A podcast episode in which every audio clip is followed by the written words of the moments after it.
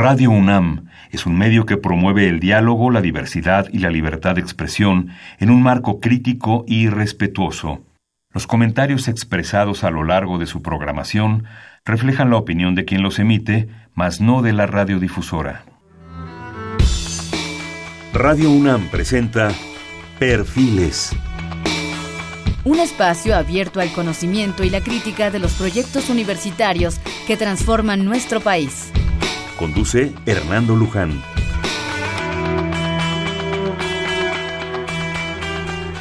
¿Qué tal? ¿Cómo están? Buenas noches. Estamos en Perfiles nuevamente. Este es un espacio en donde conversar con las mujeres y los hombres que día a día forjan nuestra universidad. En esta ocasión tenemos el gusto de estar con una investigadora, la doctora Naxeli Ruiz Rivera, investigadora del Instituto de Geografía de la UNAM. Eh, la doctora Naxeli, como les decíamos, es investigadora de alto nivel del Departamento de Geografía Social del Instituto de Geografía de la UNAM. Su línea de investigación son los estudios territoriales y las políticas de ordenamiento territorial. Su trabajo se ha abocado a analizar las diversas problemáticas socioambientales prevalentes en los espacios urbanos y de transición rural-urbana, así como la vulnerabilidad social y los modelos de gestión para la prevención de riesgos asociados a amenazas naturales y tecnológicas doctora en estudios de desarrollo por la Universidad de eh, East Anglia, en Inglaterra, supongo, ¿verdad? docente y tutora del programa de posgrado de Geografía de la UNAM, miembro del Sistema Nacional de Investigadores desde el 2012. La doctora eh, Ruiz Rivera fue distinguida con la beca para las humanidades y las ciencias sociales de la Academia Mexicana de Ciencias en 2011, miembro actual del programa Risk Interpretation and Action del International Social Science Council y pertenece tanto a la red de investigadores en gobiernos locales mexicanos como a la red de desastres asociados a fenómenos hidrometeorológicos y climáticos. Es actualmente la secretaria académica del Instituto de Geografía de la UNAM. Axeli, bienvenida. ¿Qué Muchas gracias. ¿Cómo Buenas estás? Noches. Buenas noches. Realmente eh, hablar, hablar, creo yo, de, de la geografía en México se ha vuelto un reto.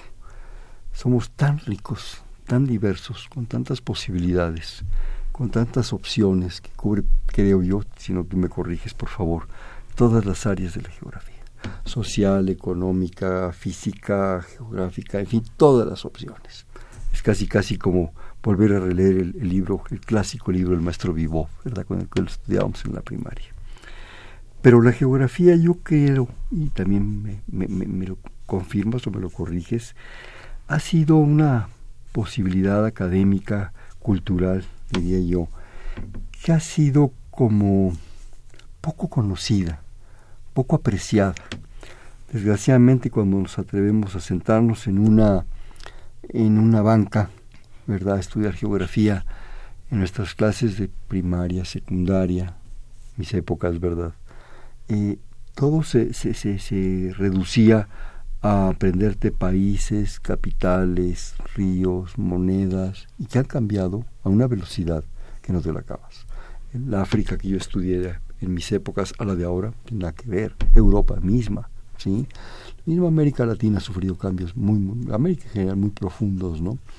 Eso nos habla de un conocimiento, yo diría, poco sustentado, poco fundamentado de la geografía potencial de la geografía es, es, impresionante.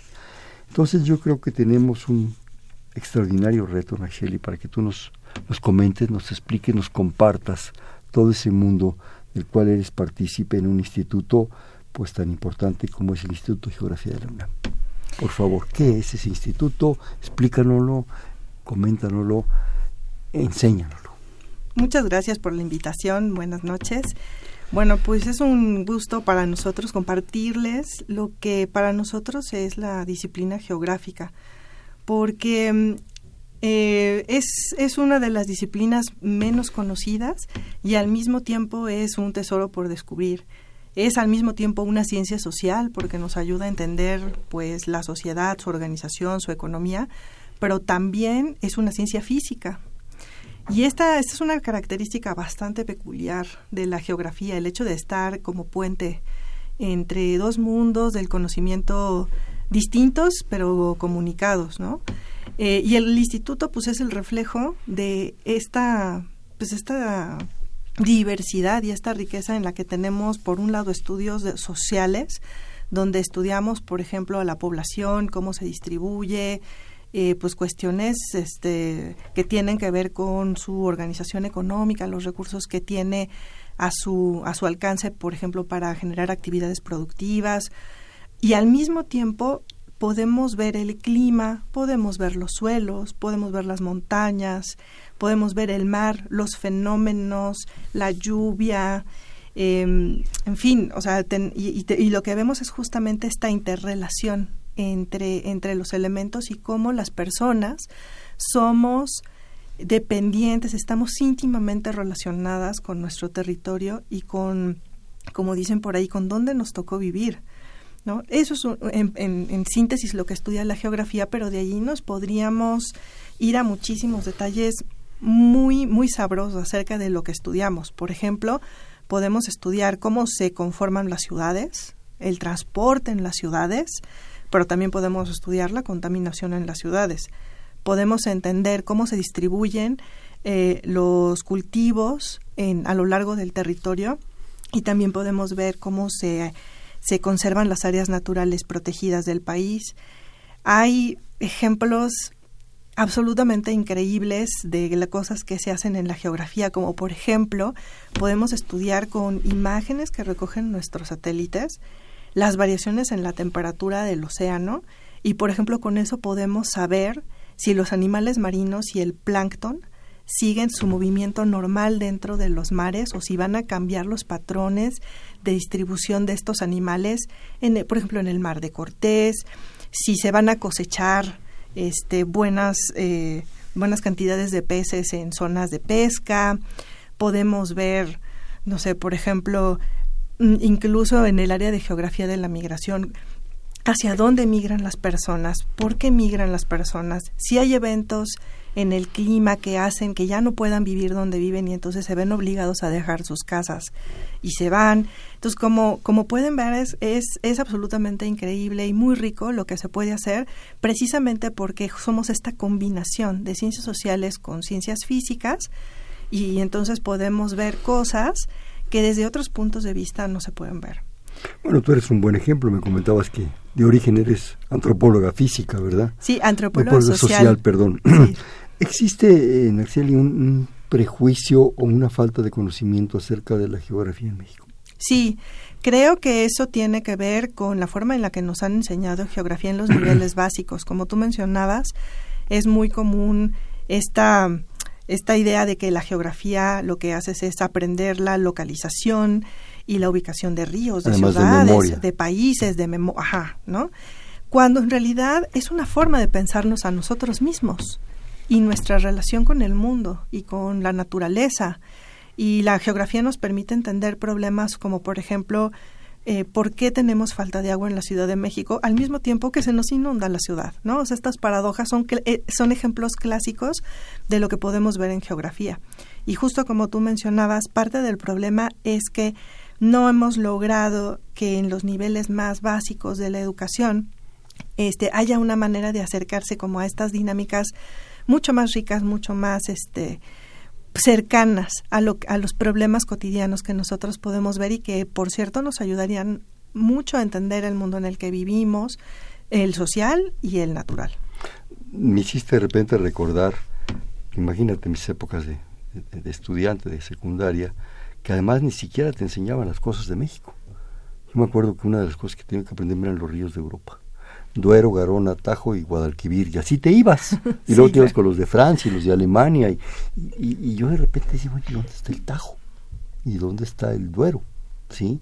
Y bueno, pues te metes a un mapamundi una de esas bolas que usábamos tan bonitas antes, a buscarlo, ¿no?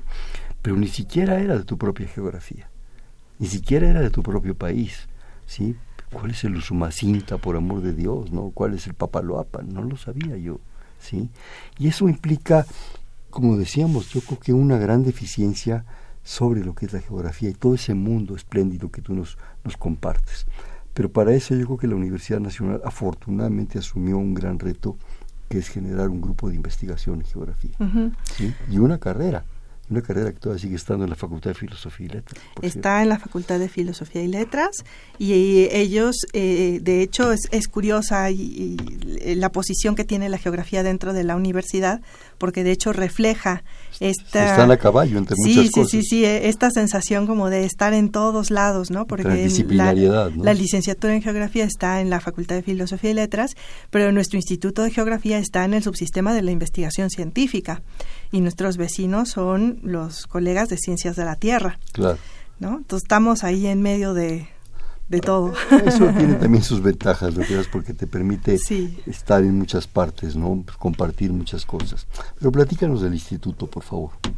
Bueno, el instituto se fundó en 1943 es un instituto que recién hace un mes cumplió 75 años. pues ya, bodas de diamante. Sí, está, estábamos felices con la celebración de los 75 años, precisamente porque hemos recuperado en estos, en estos tiempos muchos de, de los aportes que han tenido los geógrafos, a los geógrafos mexicanos, ¿no? A lo largo del tiempo que, que en el instituto... Que no los conocemos, desgraciadamente. Sí, eso es, eso es curioso. Justo hablábamos, por ejemplo, de la, de la doctora María Teresa Gutiérrez Vázquez de Maravilla Maravilla de Mujer, que fue pionera en la geografía urbana de México. Ella hizo los primeros atlas de geografía urbana de México. ¿no? Fue muy, muy reconocida, por ejemplo, por la Unión Geográfica Internacional, precisamente porque no se conocían las ciudades de México hasta que llegó su trabajo pionero. Nuestra primera directora fue la, maestra Rita López de Yergo, también está la geógrafa Consuelo Soto, tenemos una historia larga, sobre todo interesantemente de mujeres, hemos sido muchas mujeres en el, en el instituto y cada una de ellas ha tenido, por ejemplo, la maestra Consuelo Soto fue muy reconocida por sus trabajos en geografía agraria, ¿no? Así como la doctora MacGregor es de la geografía urbana y la doctora Atlántida Cole ha trabajado, ella también tiene este perfil curioso, rico de primero haber estudiado geomorfología, estudiaba montañas, estudiaba el relieve y luego se pasó a estudiar las actividades económicas de la población y es muy reconocida también por sus trabajos en geografía del turismo. Entonces, en nuestro instituto eh, tenemos pues justamente esta diversidad, nos dividimos en tres departamentos. Tenemos geografía social, geografía económica y geografía física. Y tenemos un área que se llama Laboratorio de Análisis Geoespacial, donde están los geógrafos más tecnologizados, ¿no? donde están trabajando sistemas de información geográfica, donde usan fotos aéreas, imágenes de satélite. Por ejemplo, en la historia de ese laboratorio hay gente que trabajaba con las fotografías aéreas que se, que se recogían en los, en los vuelos de las avionetas, compraban unas cámaras que para su momento pues eran las en las de más alta resolución. unas, unas fotos que dice Aerofoto. Exactamente, la compañía mexicana de Aerofoto, que tiene fotos en México desde los años 30, ahora su acervo lo tiene la Fundación ICA. este, y nosotros también tenemos este personal dentro de nuestro instituto que lleva muchísimos años trabajando esas fotografías, aunque ahorita pues ya se sustituyen para muchas funciones con las imágenes que nos llegan de los satélites.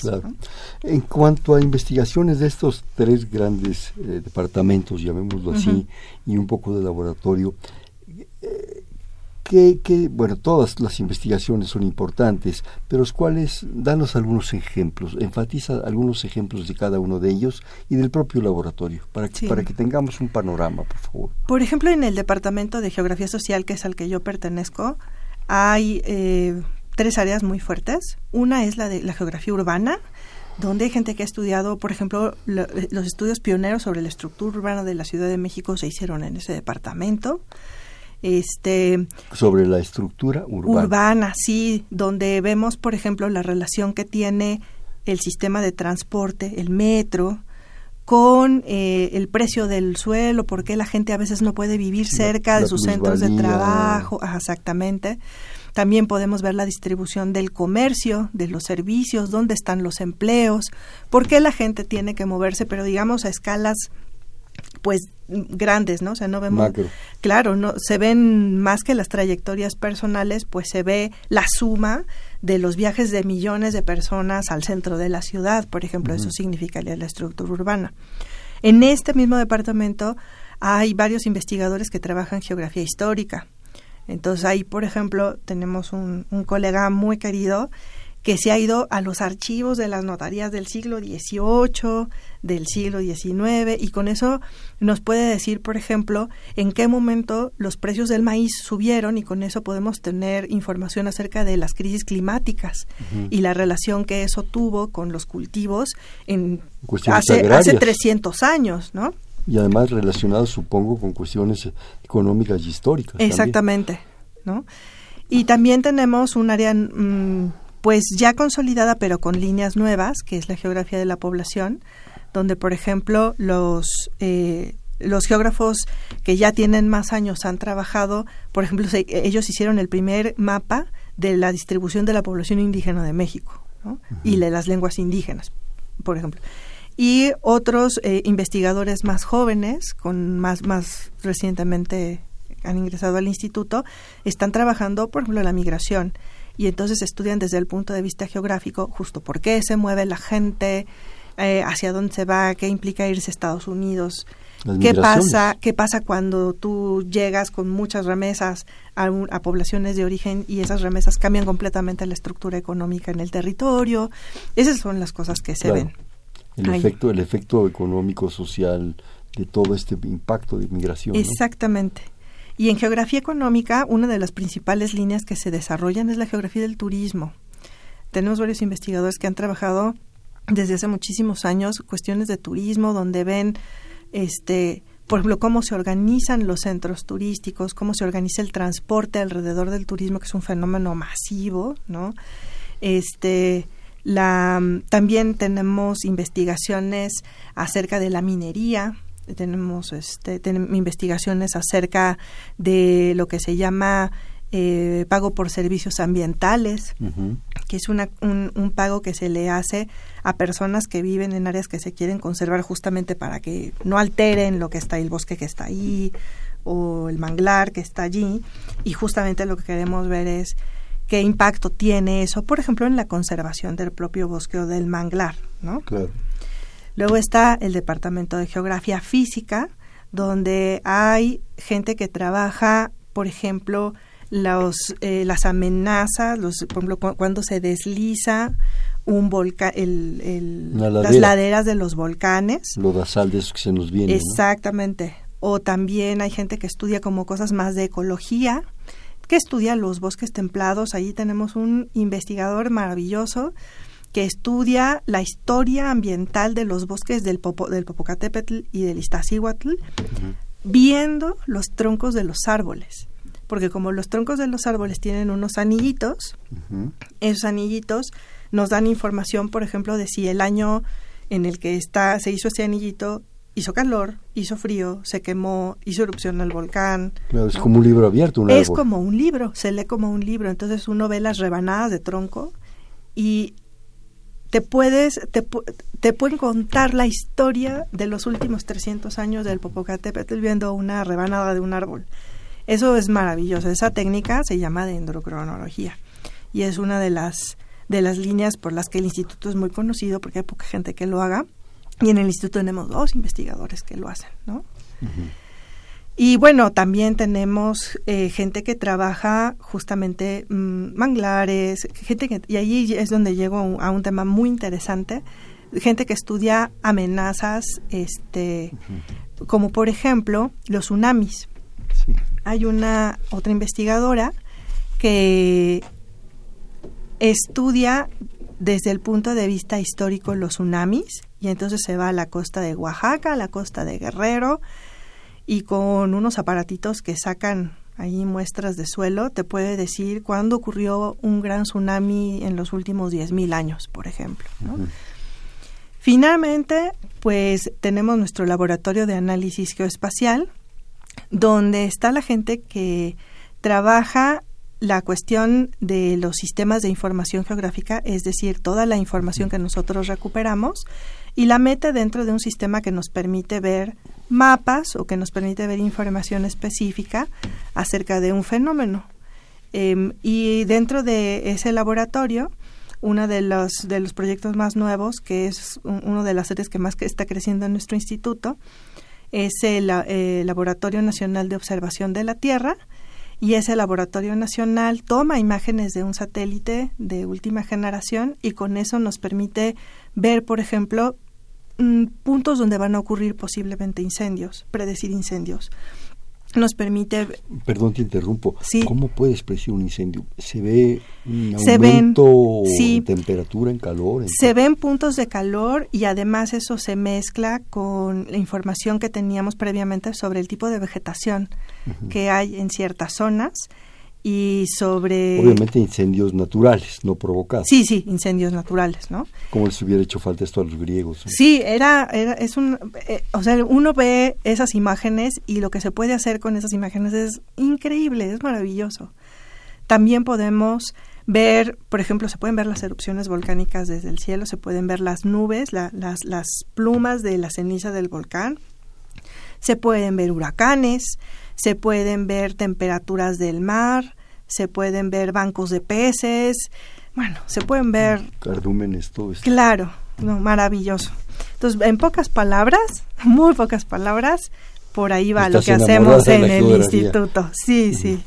Mira, nos llegan ahorita cosas que agradecemos, un par de participaciones de nuestro público, te las, te las comento. El señor Filiberto Sánchez, desde el municipio de Nicolás, eh, salud, saluda aquí a, a nosotros, bueno, especialmente a ti, y te pregunta, ¿la geografía también interviene en el diseño de rutas de navegación, en la parte de movilidad urbana y transporte público o en servicios como en un restaurante? También tiene que ver la geografía con la educación y las escuelas que hay en una ciudad o un país. Sí, de hecho, eh, todas las, las, las, cosas que mencionó este nuestro radio escucha se, se han hecho en el instituto. Por ejemplo, nosotros hicimos unas cartas de navegación aérea para que se usan dentro del aeropuerto, pero la, geografía también puede trazar rutas marítimas, sin duda, ¿no? Em, la parte de movilidad urbana y transporte. Perdón, considerando, me imagino, todo el subsuelo marino, ¿no? Sí. De riesgos de, arrecifes, de rocas. Y, sobre todo las corrientes marinas. Sí, claro, las corrientes marinas, que es algo muy importante, por ejemplo, para ayudar a que los barcos lleguen rápido a su destino y que no gasten tanto combustible, hacer más eficiente la ruta marítima pues sí, obviamente la geografía es la que te dice por dónde van las, las corrientes marinas, ¿no? Entonces, todas estas rutas internacionales que, que se trabajan ahorita, aunque no es una línea de investigación del instituto, sin duda las hizo un geógrafo, sin duda, ¿no? Sí, perdón, te interrumpí. No, no te preocupes. La parte de movilidad urbana y transporte exactamente es una de las, de las cosas que se trabajan dentro del departamento, tanto en geografía social como en geografía económica. Tenemos investigadores que trabajan, por ejemplo, en, en cómo diseñar las, estas nuevas rutas de bicicleta para tratar de hacer que sea más amable, más fácil y más eficiente el uso de las bicicletas dentro de la ciudad. También el rediseño del transporte público, sin duda, lo tiene que hacer un geógrafo, junto con colegas como, por ejemplo, los ingenieros en transporte, pero los geógrafos eh, utilizamos una, una, herramienta que se llama, por ejemplo, encuesta origen-destino, donde justamente entendemos ¿no? la complejidad de la movilidad en, en la ciudad. Y eh, esta radioescucha señala un, un tema bien interesante, por ejemplo, la geografía de los servicios. Hay, de hecho, geógrafos que se dedican a estudiar, por ejemplo, dónde es mejor poner un negocio desde el punto de ¿Ah, vista geográfico. Sí, claro porque tú puedes estudiar a través de la información libre que tiene INEGI dónde están ubicados eh, otros negocios como el tuyo, entonces te puede ayudar a decidir en dónde no vas a tener competencia espacial, ¿no? Dónde puedes poner, por ejemplo, un restaurante de especialidad o una empresa con un cierto giro este especial, vamos a suponer una tienda de mascotas, ¿no? Eh, y donde no estés compitiendo espacialmente con otras tres tiendas que estén a media cuadra del tuyo, ¿no? Y así eh, hay, hay, toda un área de geografía de los servicios donde tú puedes trabajar en, Vamos a suponer, eso. Yo quiero poner mi tienda de mascotas. ¿A dónde puedo consultar eso? Eso eh, se, se baja a través de una herramienta que tiene INEGI, que se llama Directorio Estadístico de Unidades Económicas. Hecha esa herramienta por geógrafos. Sí. Y además ENEGI, hasta donde yo sé, tienen bastantes gente de geografía. Sí, tiene toda un área de conocimiento geográfico Y esa también, ahí también entraron economistas para hacer el diseño de la información, entonces uno procesa esa información dentro de un sistema de información geográfica que ya hay algunos libres y gratuitos. Y entonces allí tú puedes ver exactamente en dónde está la mayor densidad de tiendas de mascotas y entonces te puedes dar a decidir, ay, no me conviene. Fíjate qué, qué, qué importante esto que comentas. Hablábamos hace un momento del problema de la comunicación, de la divulgación del conocimiento, de la geografía. Eh, si yo no tengo este conocimiento, probablemente si me dedico a recorrer todo el entorno, pues, puedo conocer. Pero si ya hay una información procesada por profesionales, donde me puedan decir, su puesto de tacos de suadero quedaría mejor a tres cuadras. Exactamente. Pues entonces, porque aquí nos gustan más los de carnitas, oye, pues, pues llevamos el caballo de la hacienda, ¿no? Sí, es que hay un, hay un concepto muy, este, muy mm, central para muchas áreas de la geografía, que es el la fricción de la distancia. La fricción de la distancia. Sí, y, y uno cuando lo piensa, pues es que es lógico. Si yo quiero meterme a hacer ejercicio y el gimnasio que me gusta, tengo que tomar un autobús y tres estaciones de metro, va a llegar un momento en que voy a decir, eso ya es un ejercicio. Dios, qué lejos está, mejor no voy hoy, ¿no? Claro, si de por sí así nos pasa, pero bueno. Y si está al lado, pues tengo menos pretextos, ¿verdad? Claro. Entonces, ese, esa lógica de el... Fricción de Ajá, de lo que nos cuesta eh, solventar la distancia, no solo en términos físicos, sino también, por ejemplo, en términos del tipo y la calidad del transporte. Nos cuesta en todos sentidos. Exactamente, eso es la fricción de la distancia. Entonces, si yo quiero poner mi puesto de tacos de suadero, tengo que ponerlo donde está mi, gente, donde está la gente que va a consumir.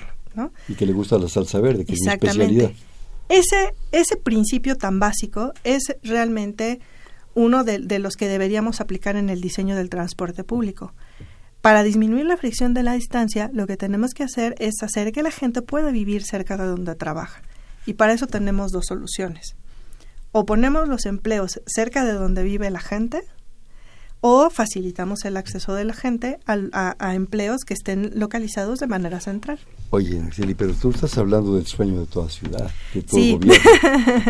bueno, en, algunos países y en algunas ciudades sí lo han logrado bastante, con bastante eficiencia. Sí.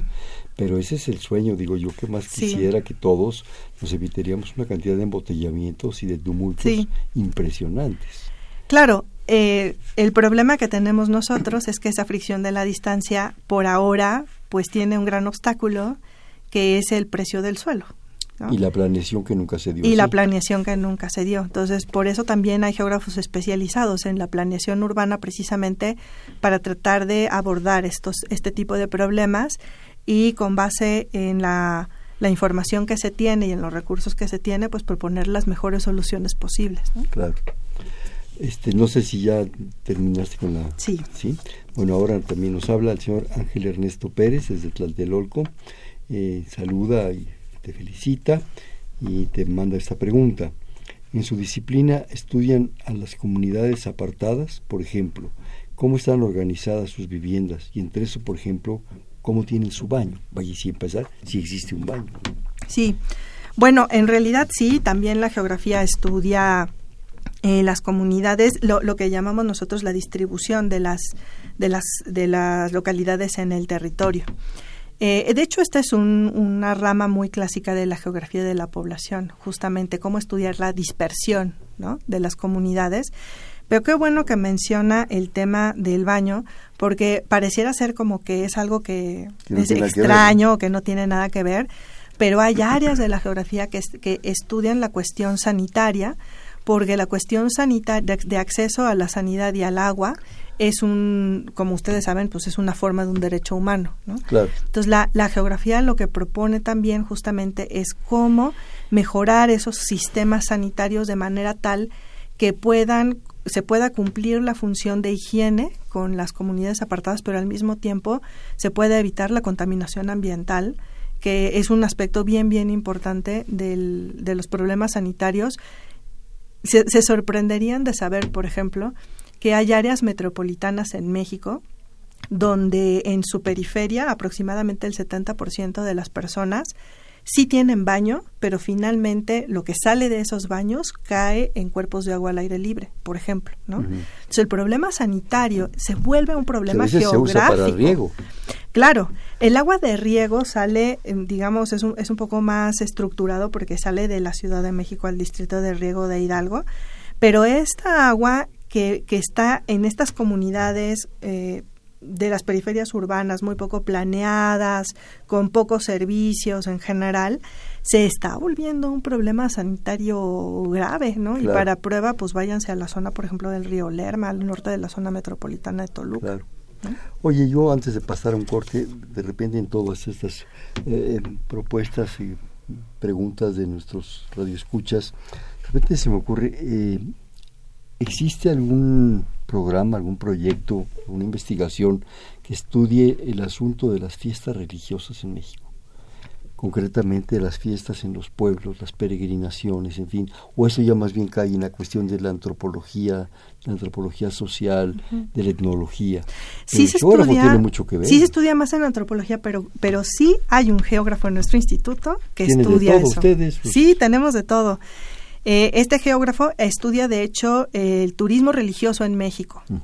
Y justamente eh, parte de, su investigación ha evidenciado la, la, la, gran importancia que tienen, por ejemplo, las peregrinaciones a sitios religiosos como San Juan de los Lagos. o, aquí a México, ¿no? Claro, ¿no? La, que viene de Querétaro cada año. La Virgen de Guadalupe y eso. Y justamente lo que estudia es la organización territorial y el, y el alcance, ellos llaman el alcance regional del turismo religioso. Sí, por supuesto que ¿Y de dónde vienen sus orígenes? ¿Cómo se distribuyen? El impacto en, la, en este caso, pensando en la ciudad, de repente, es pensar que que de repente en cosa de ocho días, y estoy pensando en esa semana de diciembre tan, pues ya tan clásica y tan nuestra, ¿verdad? De repente se desbordan millones de gente. Se mueve toda una situación no solo espacial, económica, eh, social, en fin, de muchas, de muchas actividades. ¿no? Sí, y es un área de investigación interesantísima. Sí, me imagino que, que es apasionante esto. ¿Me permites hacer un corte, por favor? Estamos en Perfiles, este es un espacio en donde conversar con las mujeres y los hombres que día a día forjan nuestra universidad. Estamos platicando con la doctora Nacheli Ruiz Rivera del Instituto de Geografía, su actual secretaria académica del Instituto de Geografía. Estamos en 5536 8989. Le repito,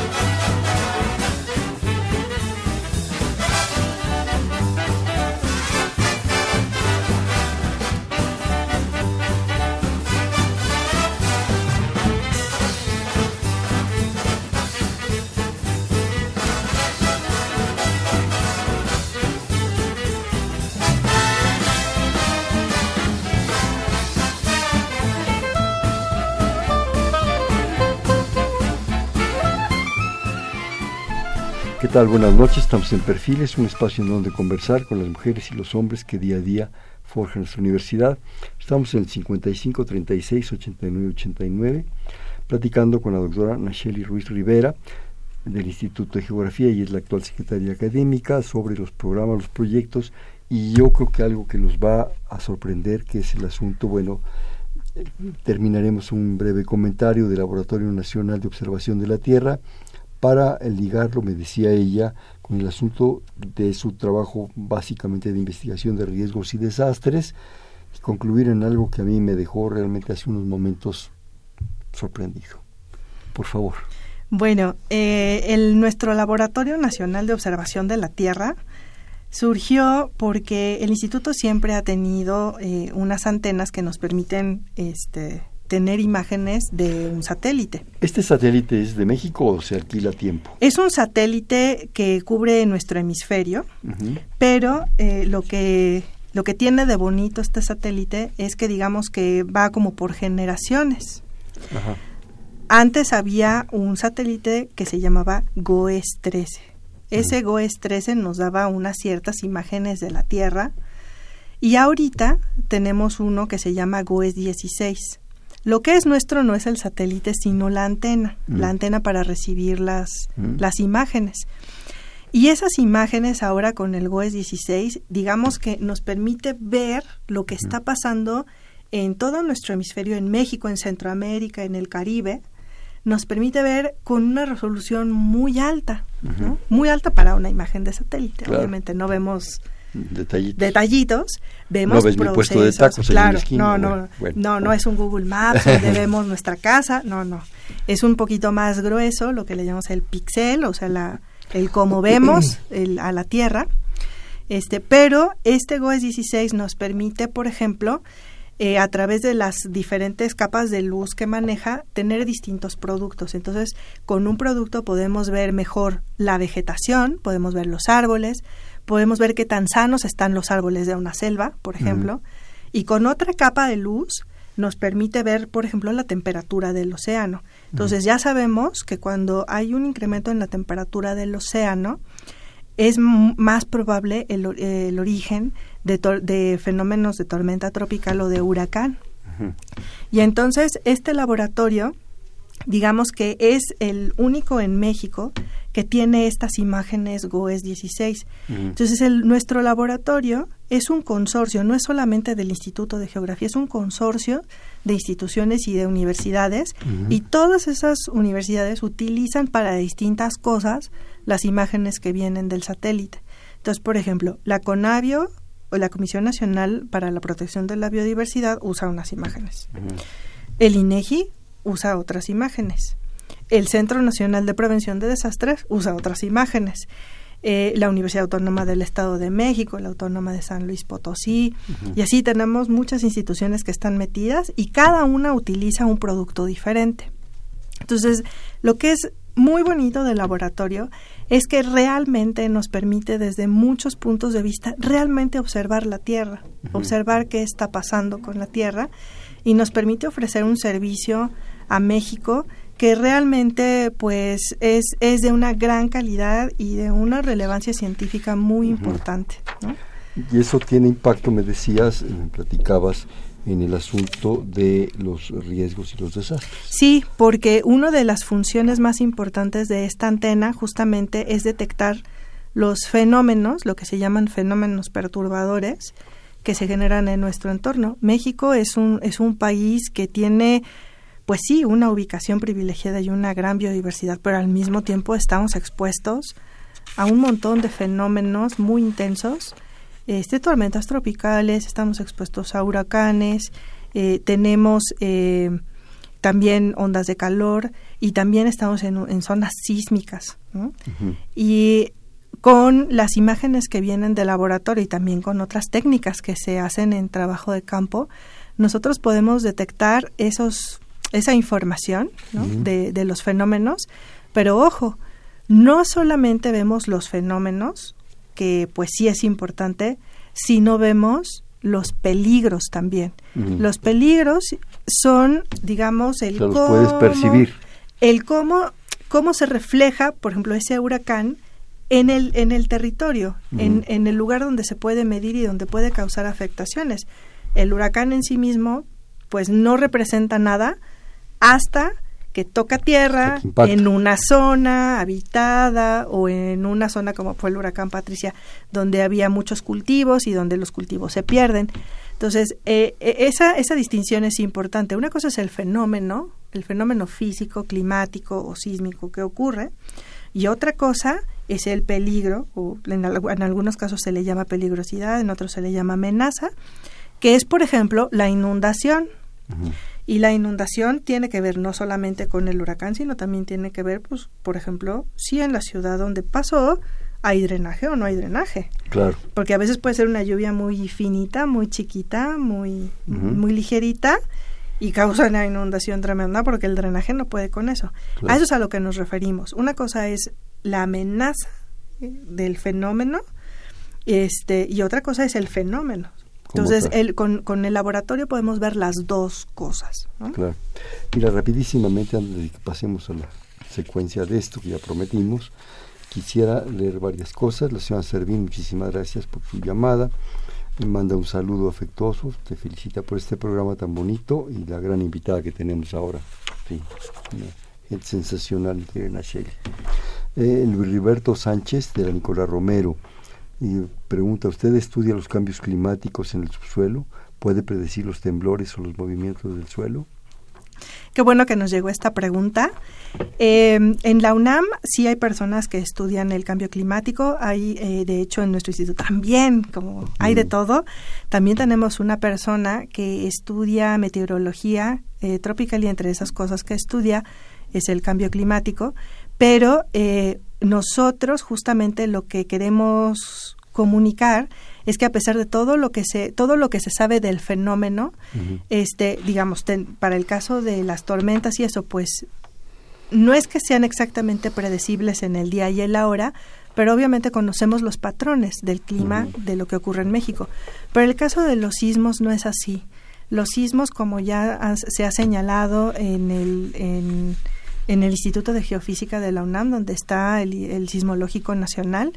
Los sismos no se pueden predecir de manera exacta en día y hora. ¿Qué más quisiéramos? ¿Qué más quisiéramos? Justamente nos encantaría tener la posibilidad de hacer predicciones acerca de, de este fenómeno, pero no es posible. Nosotros lo que estudiamos en el territorio justamente es un poco como el otro lado de la moneda. ¿Cuáles son los efectos que posiblemente causaría los sismos en distintos escenarios, sabiendo, por ejemplo, cómo se construyen las casas, dónde está la población. Justamente lo que nos interesa exactamente es entender el efecto del territorio a sabiendas de que los sismos van a pasar, aunque no sepamos el día y la hora. Claro. Y para terminar con esta ronda de preguntas, antes de que pasemos al, al tema, eh, Rosario Velázquez de Linda Vista, muchísimas gracias por llamar. Comenta, quisiera saber si hay conferencias o talleres acerca de lo que, lo que tú comentas y te felicita. Muchas gracias. Pues sí, tenemos este nosotros un, una serie de pláticas de divulgación que se hacen los viernes cada más o menos tres semanas a las 12 del día y se transmiten también por, por vía streaming por si ustedes no alcanzan a llegar a la UNAM a esa hora o están en su en su trabajo y en esas conferencias se programan muchos de los temas justamente que estamos viendo ahorita y lo bonito de las conferencias es que y tratamos de que los investigadores nos platiquen un poco de cuáles son las cosas nuevas que están haciendo. sus experiencias. Sus experiencias, sus nuevos proyectos, sus nuevos hallazgos, ¿no? Entonces los temas varían muchísimo. Por ejemplo, una de las primeras pláticas que vamos a tener va a ser sobre la enseñanza de la geografía y luego vamos a tener otra de un investigador, el último que fue contratado en nuestro instituto, que está en nuestra nueva unidad Oaxaca, este, porque tenemos una, eh, una nueva sede en Oaxaca que está abriendo, está fresquita, y este investigador está trabajando sobre la agrobiodiversidad del maíz en Oaxaca, y sobre eso va a ser su plática. Entonces sí, los invitamos a, a consultar en, la página de nuestro instituto el calendario de estas pláticas de divulgación. Y me imagino que lo pueden ver en la página de, de la UNAM, se meten al Instituto de Geografía y ahí aparece. Exactamente, está de hecho en la portada de nuestro sitio web y también tenemos un cuál canal. Es el sitio? Sí, es www.iwg.unam.mx. Otra vez, despacio. www.igg .unam.mx. Bueno, y antes de que se nos vaya el tiempo, vamos sobre lo que, sí. lo que queríamos que platicaras. Bueno, eh, eh, yo llevo mucho tiempo trabajando eh, en el instituto en particular el área de vulnerabilidad social. La vulnerabilidad social es un, un concepto que a lo mejor puede parecer un poco frío, un poco extraño, quizás no suena más como a pobreza o a marginación, pero la vulnerabilidad implica la susceptibilidad que nosotros tenemos al daño y en el caso, por ejemplo, del riesgo de desastres, es nuestra susceptibilidad eh, tomando en consideración nuestra exposición a amenazas. Es decir, si nosotros estamos en una zona sísmica, como por ejemplo lo es la Ciudad de México, y en esta zona sísmica sabemos que nuestra ubicación o la edad de nuestro edificio o las condiciones en las que vivimos nos exponen a un mayor daño, la vulnerabilidad justamente lo que trata de medir es ese daño, ese daño posible, ¿no? Y eh, la vulnerabilidad tiene que ver con las condiciones de las, de las personas, o sea, cómo son, dónde viven, si son mayores, si tienen alguna discapacidad, si son mujeres, si son hombres, si son niños. Entonces, justamente lo que se trabaja cuando uno estudia la vulnerabilidad social es esto, ¿no? Dónde vives, en qué condiciones vives y cómo eres. Y, por ejemplo, si tienes familia, o si tienes amigos, una red de apoyo que te pueda auxiliar, que te pueda sostener en caso de una situación difícil. Es un componente bien importante. Es un barrido de todas las condiciones del Exactamente. y la geografía social ha, ha tenido grandes aportes para entender la vulnerabilidad social aunque en realidad dentro de, de, los estudios sobre el riesgo de desastres, usualmente esta es como la dimensión que menos se ve porque precisamente hay mucha más, eh, como mucha más visibilidad acerca del fenómeno del sismo en sí mismo o de la inundación o del deslizamiento cuando se nos viene la montaña encima, el cerro se nos cae encima de las casas. Ustedes han visto muchas fotos de ese tipo también. Pero en realidad el, uno de los grandes determinantes del daño es la vulnerabilidad. O sea, lo que, lo que define cuál es el daño que vas a tener tiene que ver con dónde estás, o sea, es decir, la exposición, y tiene que ver con quién eres y cuántos recursos tienes y cómo está tu red de apoyo. Y justamente una de las cosas que, que, conversábamos acerca de la vulnerabilidad social es que en este sismo, en el sismo que nos pasó el 19 de septiembre en la Ciudad de México, el del año pasado, el del año pasado, fue muy ilustrativo que eh, la vulnerabilidad no se mide con la pobreza no se mide, no es, no es lo mismo que la marginación. La vulnerabilidad también necesita entenderse con otros componentes.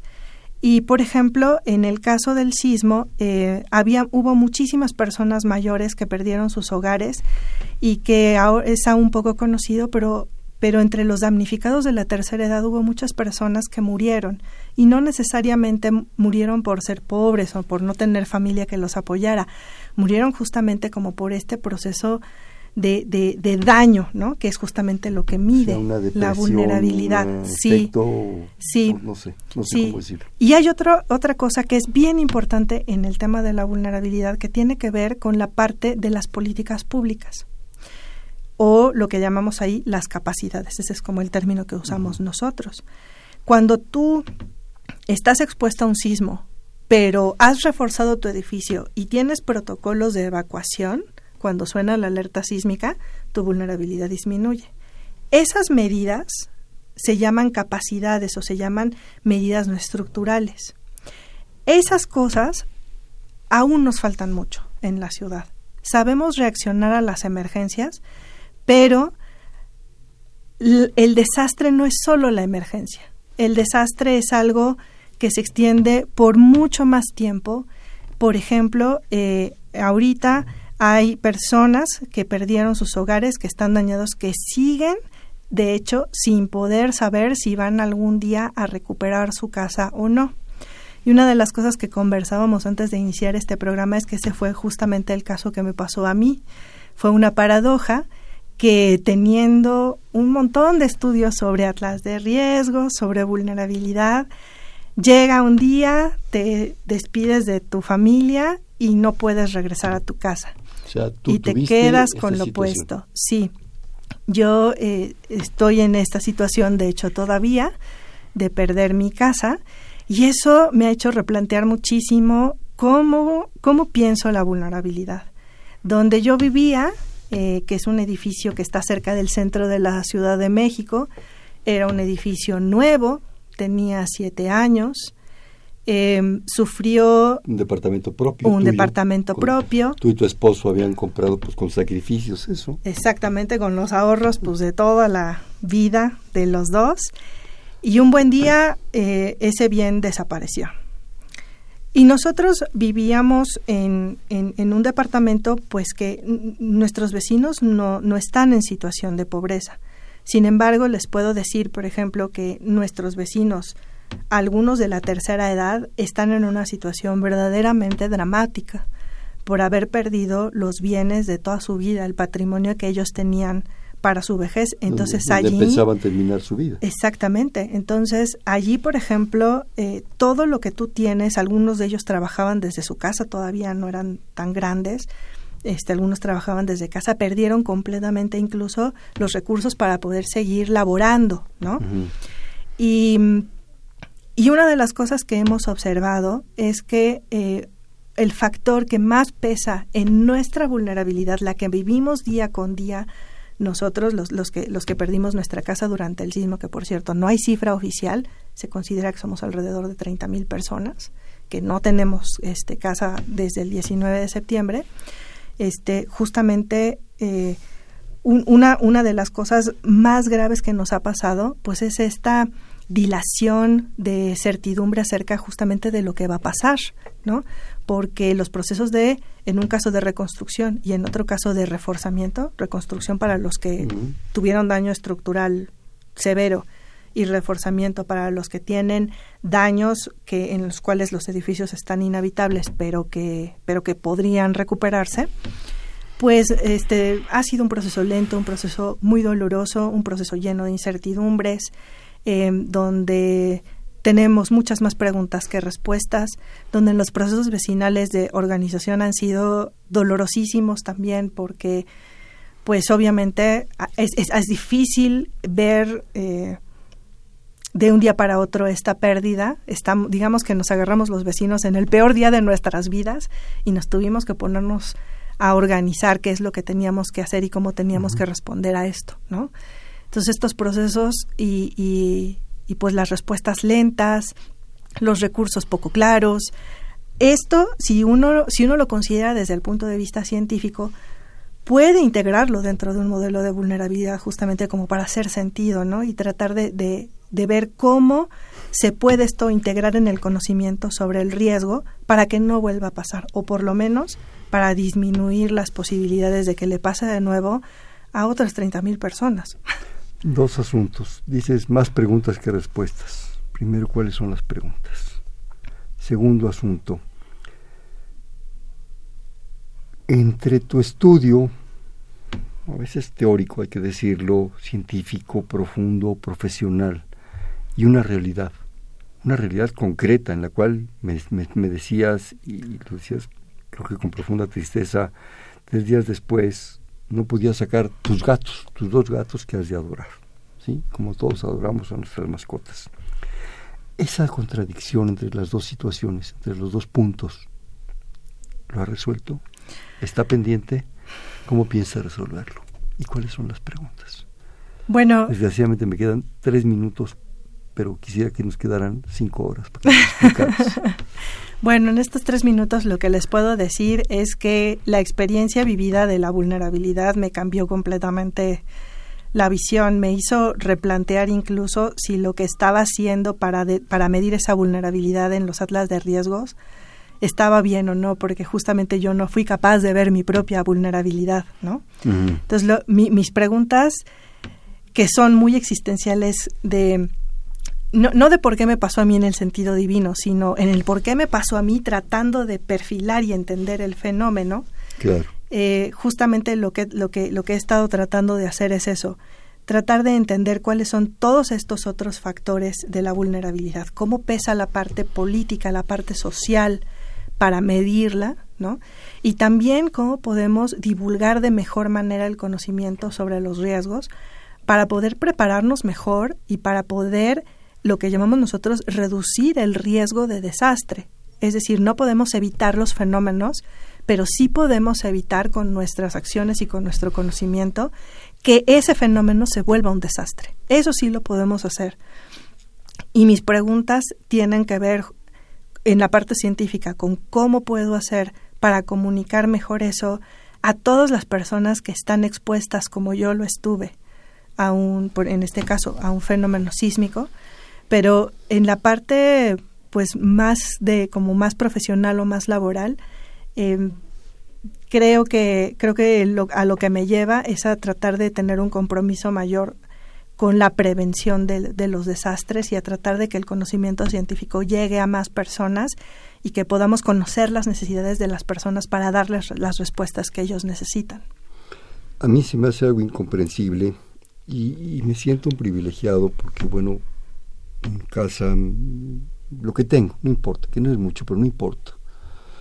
Yo como persona, digo, fue impresionante, no me sentí afectado, no soy afectado, pero se me hace increíble que en un espacio como esta ciudad maravillosa, como este país maravilloso, a diez meses, prácticamente un año, siga habiendo gente que está bajo la lluvia, que está en la calle, en el polvo, a lo mejor mujeres pariendo, a lo mejor gente comiendo comida contaminada, sin un techo, sin un hogar, y de repente haya funcionarios que puedan dormir tranquilos, que puedan comer tranquilos en su mesa. Créame. Se me hace, se me hace increíble. Hay funcionarios que están tranquilos y hay empresarios que están tranquilos eh, tratando de evadir las responsabilidades que implica haber generado este daño en tantas personas. Sí los hay. Y justamente también parte, parte del proceso en, en el que todos nosotros estamos es pues en esta búsqueda lenta y difícil también de justicia, ¿no?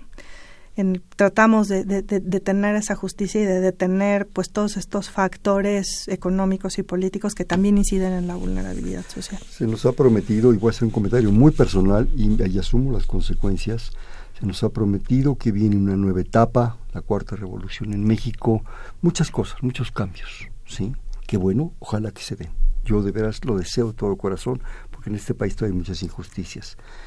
Pero yo me conformaría no con tantas revoluciones y tantas cosas. Me conformaría que en este instante, en este momento, se solucionara de esas casi 30.000 personas de las cuales tú nos hablas, sus hechos concretos y sus situaciones concretas. Ya con eso me conformaría. Y que estemos preparados, porque van a venir, desgraciadamente van a venir otros, para que eso sea prioridad absoluta e inmediata. En esta ciudad, en Juchitán, en Guerrero, en Michoacán, en, Morelos. en Morelos, en donde sea. ¿sí? Eso es lo prioritario, no las teorías, no las profundas cosas históricas, trascendentales, ¿verdad? Me suena ya tan hueco. Sí. ¿Qué te puedo decir? Me quedan, desgraciadamente se me va el tiempo, señora San Román, perdón que no le, que no leí su pregunta, este, una disculpa, usted siempre tan amable con nosotros este, Nacheli, y pues ya yo no te pongo una conclusión, ya la, ya la diste, rápidamente un bote pronto, no quiero dejar de pasarlo. Vulnerabilidad, dime una palabra, la que se te ocurra. Justicia. Justicia. ¿Cuál? Dime una palabra. La justicia espacial que todos debemos garantizar para nuestra vida. ¿Y México? Y para México. Gracias, te agradezco muchísimo y gracias por esta cuestión tan personal. No sabes cuánto te lo agradezco. Este fue Perfiles, un espacio en donde conversar con las mujeres y los hombres que día a día forjan nuestra universidad. Estuvo con nosotros la secretaria académica del Instituto de Geografía, la doctora Nacheli Ruiz Rivera. Muchísimas gracias por tu participación. Muchas gracias por la invitación. En la coordinación la doctora Silvia Torres, en la producción Rocío Paola García Rocha, en los controles Humberto Sánchez Castrejón, en la conducción Armando Luján. Perfil es un espacio en donde conversar con las mujeres y los hombres que día a día forjan nuestra universidad. Gracias, buenas noches. Perfiles, un programa de Radio UNAM.